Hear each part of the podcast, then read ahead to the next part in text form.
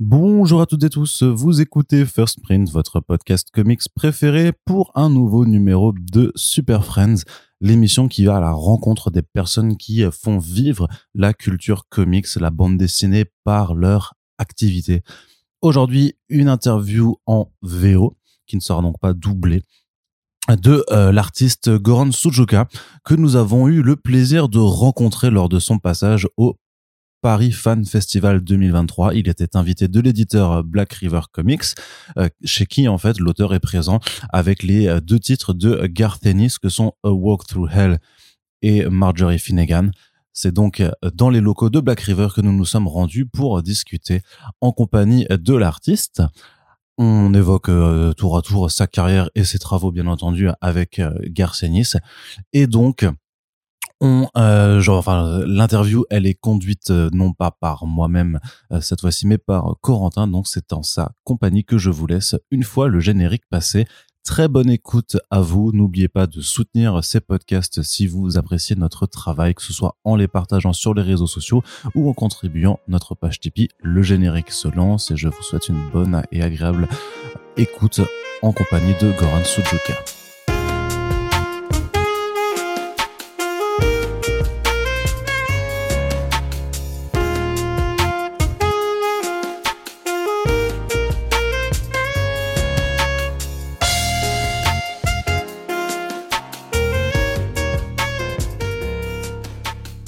Uh, hello, Goran Sudzuka. Sudzuka. Sudzuka. Sudzuka, I'm sorry.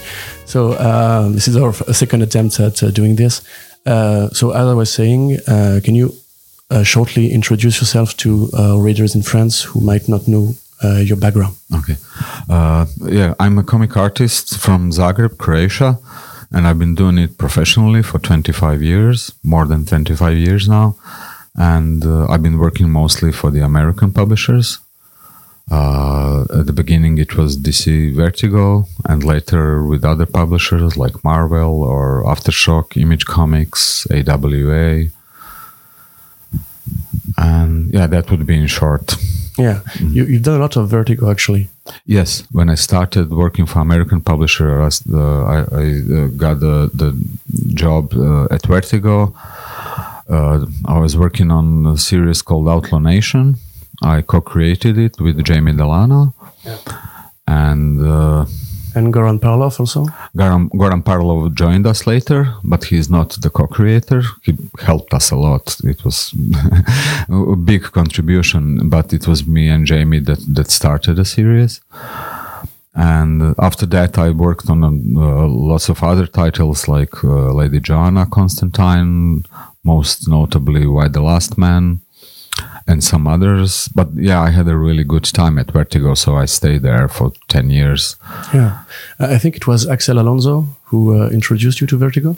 Yes, yes. Axel, uh, a friend of mine, a fellow artist, Eddie Biukovic, he was working for Vertigo at the time, and through him, I was sending my portfolio to Axel Alonso, who was editor then in Vertigo and he showed my work to the other editors. So I got a call from uh, it was Stuart Moore, the editor back then, who who asked me if I would like to work on Outlaw Nation.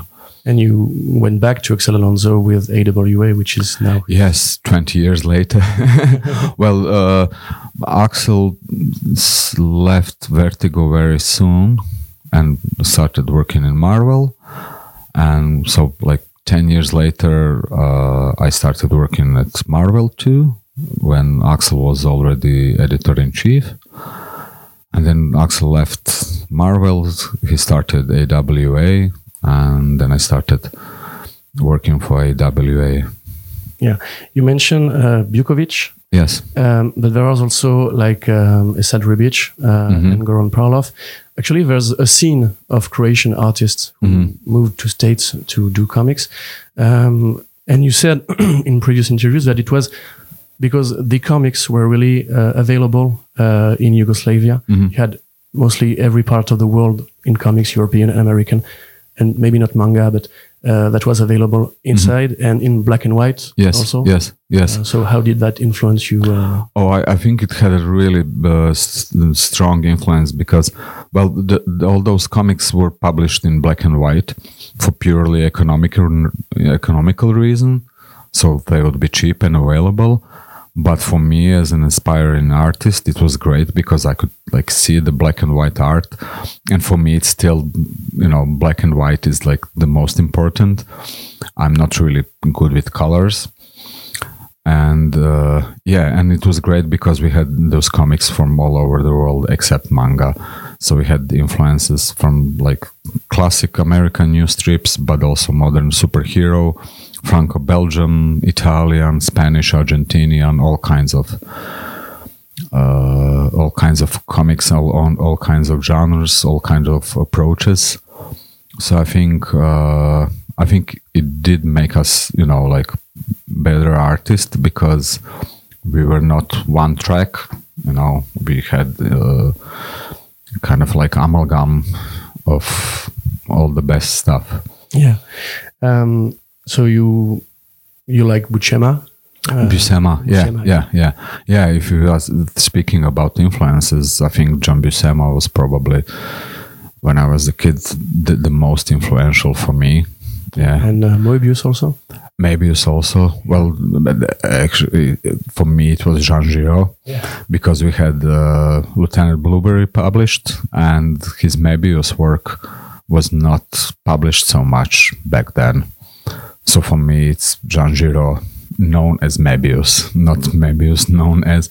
But yeah, he was a great influence too. And uh, Hermann Huppen, um, Alfonso Font, uh, just to, yeah. yeah there are lots of others it's just that but yeah this would be so you can see it's a really amalgam of very very different yeah sure um, you, you actually did uh, some franco-belgian uh, comics yes with uh, delcourt i think yes it yeah. was with delcourt it was one time i was working on a series called uh, secret history histoire secrète yeah so i did album number three yeah. So, um, what was yeah. it like to shift from comics uh, storytelling mm. to what we call Franco-Belgium mm-hmm. uh, style? It was difficult. it was difficult for me because I got used to to work in in American format. Uh, but but the most difficult thing was actually uh, because the the story I was drawing was set in 11th or 12th century. So it was very difficult to find any reference for it, and you have to find the reference for it, especially when you're working for the, the, French publishers. So that was really difficult, but it's also, I had a problem of, you know, adapting to, to the, the French way of doing it. I would, you know, send the, the layouts and the sketches or pencils and the editors would be keep on like pull the camera out, pull the camera out, draw all the windows and the bricks on this castle and yeah it, it was quite difficult yeah yeah yeah so you just did a two-parter coll collaboration with uh, Garth Ennis mm -hmm. uh, can you tell us how you I, I suppose uh, Goran Parlov, who's a friend of yours, was mm -hmm. already working with Ennis uh, on mm -hmm. a mm-hmm. regular basis. But how did you meet him, and how did you approach you through to do a work through hell? Ah, uh, well, I actually met uh, uh, when I started working for Vertigo because I was in San Diego uh, for the Comic Con, and we all had Vertigo uh, collaborators. Uh, they took us to a dinner, and after, as it goes with with the festivals, you know, after dinner we would have drinks and everything. So as soon as I started working for Vertigo, I was there in San Diego. So I met a lot of people back then. I met Eduardo Risso, who just started working for Vertigo also. So I met Garth and Steve Dillon and John McCrea. But uh, we didn't stay in touch. We just met each other. And later over the years, we would run into each other.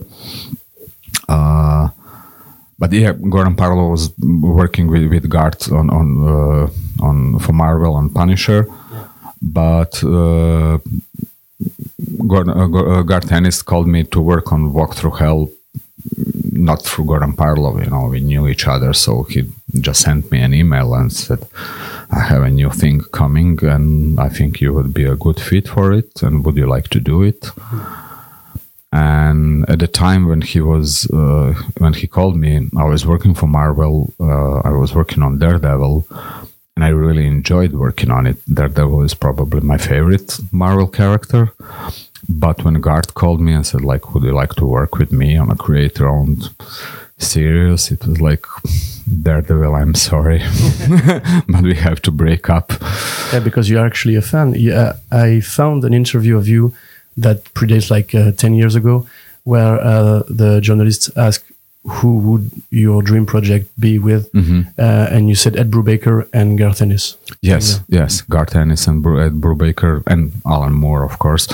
But yeah, they were my, my favorite uh, writers. Yeah. yeah. And Brian K. Vaughan also, but I worked with him on Y the Last Man. But yeah, Garth is definitely one of like five my favorite uh, writers so I really couldn't turn down the offer to work with him. Yeah. How did you make yours the the any script for a work through hell because it's a really graphic story. Mm-hmm. You know, there's a lot of horror, body horror, mm. um, many variations on horror actually, mm-hmm. and also quite a political uh, theme mm-hmm. underneath. Um, how did you connect with that? Uh, it's actually quite, at least for me, it's really easy to work with Garth because he's really professional and he knows what he wants. So his scripts are, are really, you know, to the point. Uh, he is able to explain very, uh, very clearly what he would like uh, to have. So uh, basically, I didn't have to come up with a lot of stuff. Like it was usually as per script, you know, like the he would explain how he imagined it and i would read it and it's like yeah. It, it, would it, it, i don't remember ever happening like mm, i don't know what he meant you know. But even if anything like that happens you know we would exchange emails and that would be like go that would go like really fast and re- really it was just a pleasure and it was so smooth yeah yeah it's also uh, there's a lot of details mm-hmm. uh, in these comics is that uh, an effort on your part like saying i'm working with a guy that i love um, not to say all your other works aren't detailed obviously mm-hmm. but this one has uh, again like the scenes with the bones and uh, the the um, uh, buildings that are mm-hmm. really detailed mm-hmm. Uh, did you put yourself a challenge for that? Yes, yes. I mean, some of the things I had to draw uh, really take uh, it takes time to do it. Yeah, uh, as it usually happens, we started earlier. You know, we had like one year before it was published. You know, to start working on on on, on the series because once it's published, it's uh, every chapter every month but since altogether it was 12 chapters at some point you know the deadlines did catch up. So so they were all very patient. We took our time to prepare it and started working on it. But once it started to be a monthly book then it was really challenging. But uh, also by that time i was very much into the whole book you know so i didn't have to explore what it's gonna be like. You know, I was already there, so it, it became easier. But it did took uh, the time, and yeah, by the end of the book, I was like working 10, 12 hours a, day, very often six, seven days a week. You know, so it, it was challenging, but uh, I was still, you know, really enjoying it. And I really felt like, you know, this is something we're working together and uh, it was really important. The, the, whole book was really, really important to me, and I, I was still excited to, to, to do it. Yeah, um, I have a question on the the matter of the violence. Uh, mm-hmm. How do you create such a, a, violent environment? Because you have cold violence, like uh, Brule when she takes the, the body of the baby, mm-hmm. like that. Uh, you have other where, where, where there are splashes of blood. Um, how do you manage to balance all that and not make it like really hideous? Like mm-hmm, uh, mm-hmm. that's too much, you know? Yeah, yeah. I, uh, this is uh, this book is actually kind of like subdued. We didn't go like all out with the blood and gore and everything. Uh, we also uh, didn't do any uh, SFX like Blam, ARG, slash anything like that. And I think that adds a special effect to, to, to the horror of it. Uh, yeah, it's not it's not easy always to draw things like that because uh, you know you know it's comics and it's imagination whatever. But when you actually have to draw it, like the, the corpse of a baby, you know, it, like the corpse of the baby, you know, there's no blood there, nothing. But for me, it was you know challenging to draw it it's sometimes you, I think it's easier to draw all the guts spilled out than the corpse of the baby. Yeah. So it wasn't easy, really, like emotionally. Uh, but you know, it was something that had to be done. Yeah, it's a part of the story. Yeah, and uh, when, you see what you did for Marjorie Finnegan, just after that again with Ennis, uh, it's quite different yeah. It's more cartoonish. Very uh, violence, yeah. it's just dumb and fun. Uh, was that something that you felt like relieved to not have to do the whole thing again? Uh, yes, yes. I mean, after after I finished the walk through hell, I felt kind of like empty, but it also uh, coincided uh, with uh, I became a father right after I finished. Congratulations! Thank you. so I became a father right uh, after after I finished walk through hell, sorry. Um, I knew my wife was pregnant, and we knew he, the kid will be born in September. And I finished Walk Through Hell a couple of months earlier. And I also decided to, you know, not to take any other job for a couple of months to be there, you know, with my wife and with the baby in those first months. And that's what I did. And I really needed rest after this intense book and uh, it also happened that like after a couple of months when i was ready to start working again Garth called again. I said like hey i have a new book coming on. It's a different publisher and it's a very different book. Would you be interested? And he told me what it's about. And I was like wow. Yes yes. So it was really refreshing. It was a lot of fun uh, but it was challenging in a whole different way. Yeah because uh, I'm not so used to do a little bit more cartoony. I love to do it, but I haven't done it like professionally. I did just some short stories that would be funny. So uh, I had to adapt my style a little bit, but that made made it fun also. Uh, but there's also with Marge, even if it's a you know funny book and everything, I still had to do like a lot of research for the references. You know, the book starts in ancient Egypt, you know, so then you have Vikings on all kinds of stuff. Uh, so it took some time also to, to get started with this. But then after a couple of issues, you know, you get into it and it, it goes much more smooth.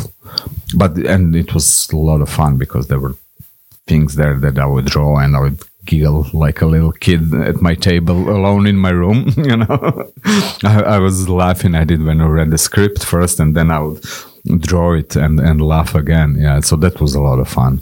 And that, does the script specifically say, okay, so there's going to be birds flying with uh, punches? Oh yeah, yeah, okay. yeah. All the weird stuff there. It's it's Cyborg all from the sick mind of Garth Ennis. Yeah, yeah. Let's have swans with the boxing gloves flying around. Yeah.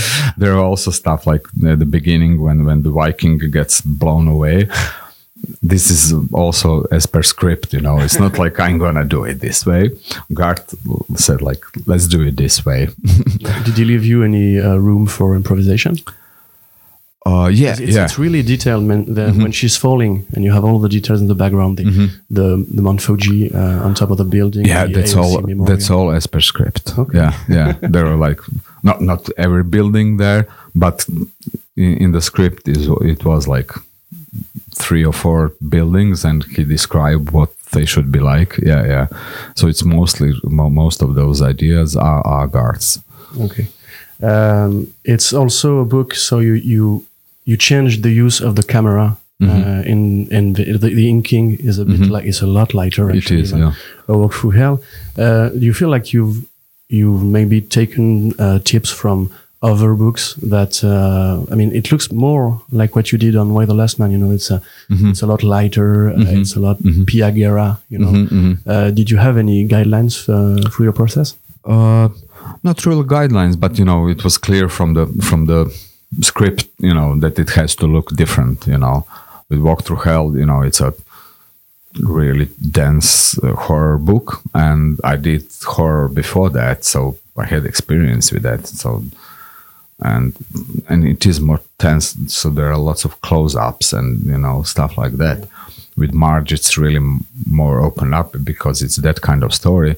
But yeah, also it's uh, the inking approach was very much different. You know, with Marge, it's basically just a you know clear line not much blacks or splashes with brush whatever it relies much more on on being colored while walk through hell could almost be printed black and white although Ive Svorcina, the colorist on walk through hell did a magnificent job you know he just raised it to another level with, with these really subdued colors and then Miroslav Mrva who, who uh, uh, colored Marjorie, he had much more work to do than Ive, you know, because I would do just clean lines. Yeah, so in that respect, Marjorie is more more like uh, Y the Last Man. Yeah. Uh, same question about the violence. Um, we, we have a bit of uh, a sexy feel in Marjorie Finnegan. Mm-hmm. So again, how do you uh, do these weird sex scenes and this weird uh, kind of kinkish atmosphere mm-hmm. without dealing uh, on the the more graphic of it, the mm-hmm. more graphic aspect of it. Yeah, yeah, we didn't want to go like porn, you know, but uh, th- there is a little bit uh, erotic stuff there, but because also again uh, with the tone of the book, it's it's all in a good humor, so so so that was also fun to do, and this is and this is something like I never did before for the American publishers. You know, Americans are very, very often very quite shy about that. Not about the violence, but about sex. You know, they are quite squeamish about it. Uh, but with Marge, we had no problem. We had a green light from from the publisher to do whatever we want, but we knew how much would be too much. Okay. Uh, so is this book coming to Hollywood? Uh, well, apparently yes. Yeah, you were not in contact. Uh... Uh, no, I wasn't directly involved in that. It's it's uh, AWA who's handling that. Uh, but yeah, they have. I can't remember the the name of the director right now, but he's the one that did Zombieland. Oh yeah, uh, Ruben Fleischer. Ruben Fleischer, yeah. So I'm really excited for that, you know, because I loved Zombieland, and I think you know that would be kind of like good team. But I'm even more excited because uh, Happy Chap Entertainment, I think it's Lucky called Chap. Lucky Chap. Yeah. Yeah, It's Margot. that's Margot Robbie. You actually, know. a, Margot Robbie vibe with Marjorie. That's that's the thing, you know. When I heard Thea, Thea involved, it was like, oh my god, if Margot Robbie would be like the perfect match. I wasn't thinking about her when I was drawing Marge, but once this news came out, it's like Margot would be perfect, you know. So if I ever do more Marjorie. I know I will have Margot in mind because she will be a perfect fit. Yeah. So that whole uh, thing is in development. Uh, as far as I know, now they are working on the script. So I'm keeping my fingers crossed. I'm very excited about that, but I also know that you know in Hollywood it takes time, things fall apart. So you know I won't hold my breath, but I would really love to see it. I mean, I think it would be make a like, really really great movie. Yeah. And you, would you want to work on it as a concept artist or? I wouldn't refuse if I was offered, but I wouldn't push myself there. Uh, it would be exciting, but I know that you know, working on something like that is a lot of you know working, drawing, communicating with lots of people, going back and forth, changing things. I'm not actually a big fan of that. You know, I I love drawing comics. This is like what I want to do. I would rather make another book with Marge, draw comics, than you know going all this back and forth. Yeah, yeah. The, the the the great thing I love about comics, except loving to draw comics itself, is also uh, this part where you have really small group of people. You know, you have like editor, assistant editor, you have writer, colorist, letterer, and that's it. You know, you, it's more humane. It's more humane, and it's really much more easy to, to, to get things done. You know, you don't have to have everything approved by higher ups and higher ups and higher ups and wait for them to, you know, like whenever I draw something for, for, uh, when working with Gart, I would send it and Gart would respond within minutes. You know, it looks like he's nothing to do but sitting and waiting for email. But that's Gart, like really professional. You know, it was so that makes it really easy to work, and this is what I like. You know, I, I think I would have a hard time waiting for the feedback on what I did, what I did, and then doing changes, corrections, other versions, and then waiting for the feedback. I think that would be tiring for me. I would be much happier just drawing more comics. Hmm. You mentioned twice uh, doing more Marge. Is that a, a, project? Is that something you discussed with Gav? Mm, yes. Well, uh, actually, it's. Uh, the, the, the people from Ava uh, are really open to do this. And uh, Gart said like he would like to do more as soon as he comes up with the idea that will like spark him, you know. So we're not gonna do it like let's do more because there's a demand for it or you know the movie will be out so let's do more because it's gonna be worth it we're gonna do it if there's a spark, if there's an idea that you know will take us there. You know, we're not gonna force it. Okay. Uh, going back to the beginning, uh, so you were a veteran from what used to be Vertigo Comics, mm-hmm. and in my mind, Vertigo actually paved the way for the way the Image Comics uh, revolutionized the indie industry later. Mm-hmm. Um, with all those years uh, in the industry, now you have AY, you have TKO, you have Image, you have Dark Horse, etc., etc.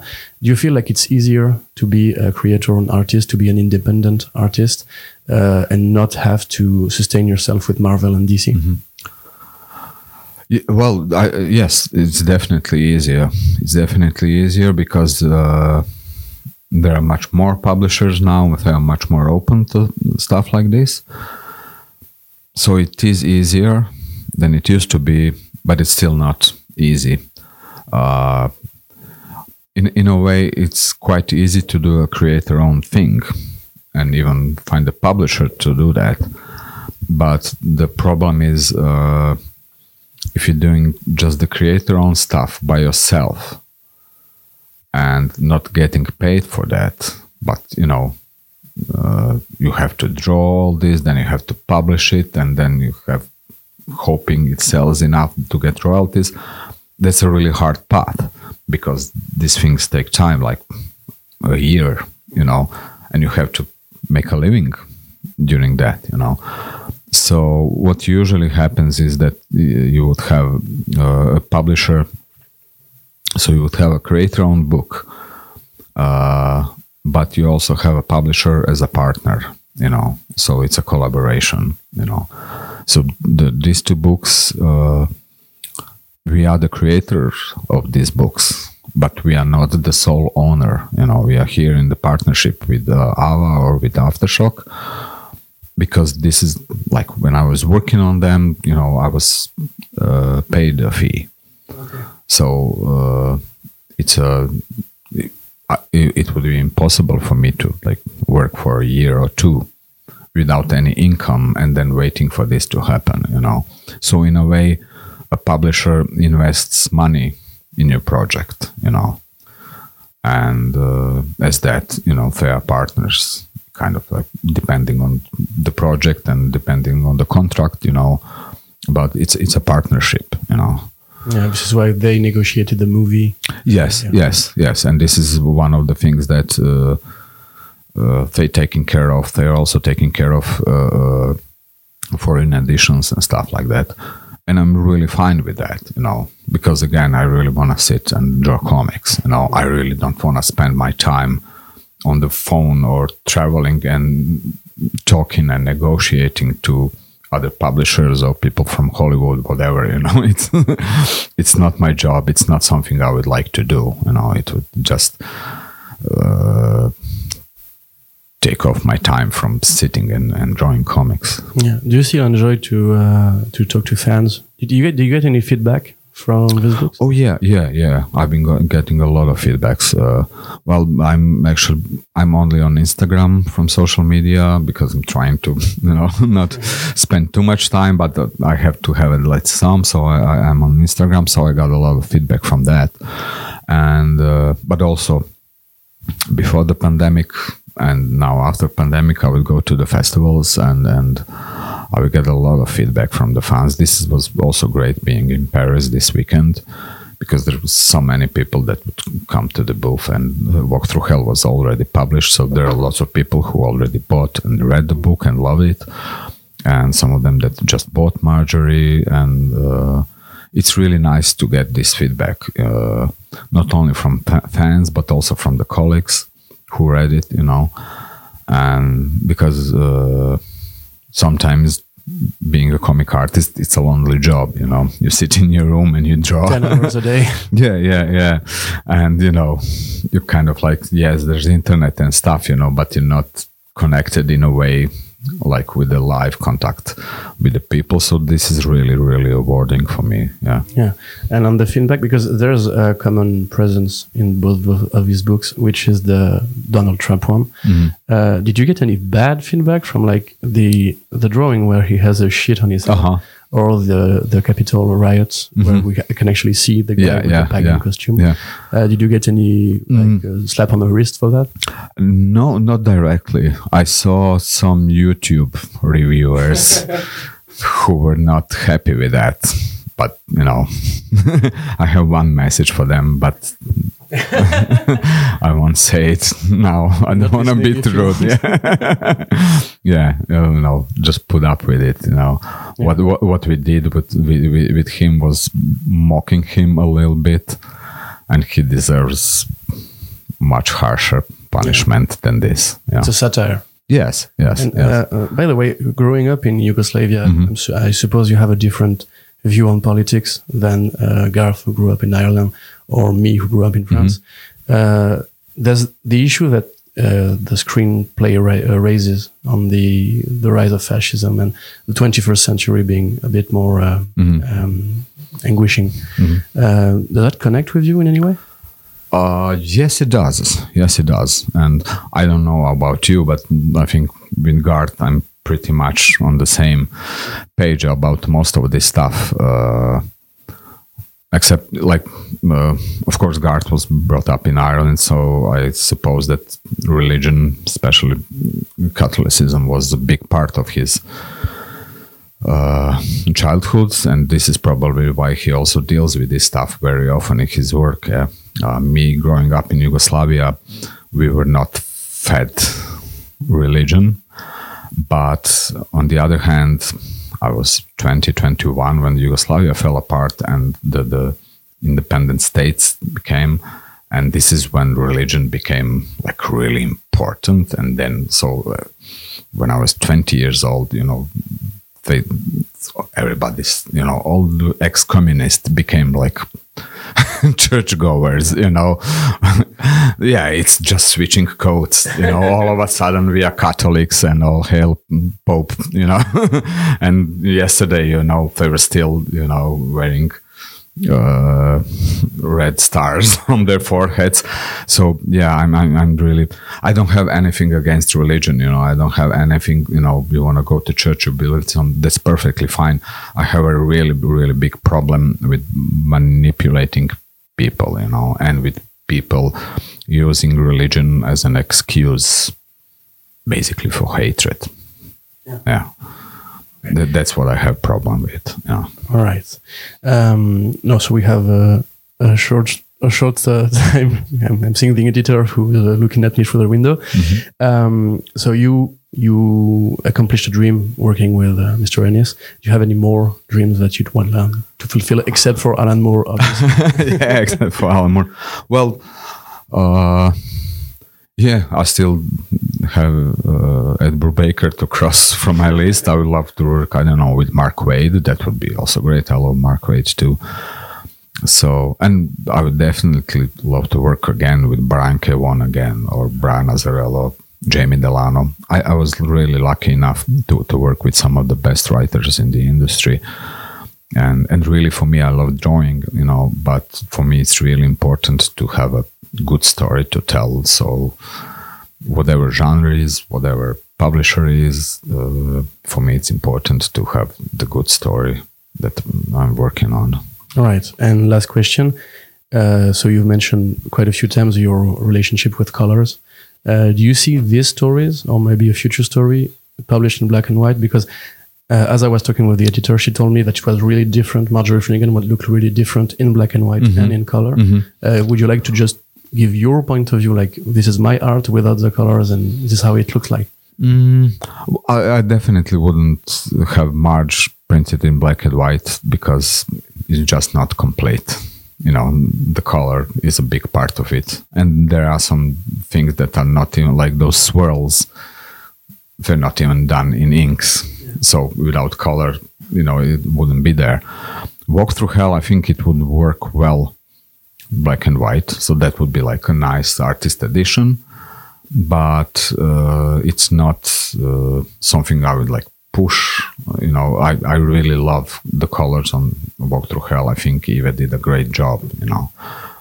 And that's different than it used to be. Uh, now I will be short just about oh, this. Yeah, go ahead. Yeah. Uh, so when I started working on on uh, in Vertigo, back then uh, it was not so much common, and I was a beginner, so I had nothing to say about colors.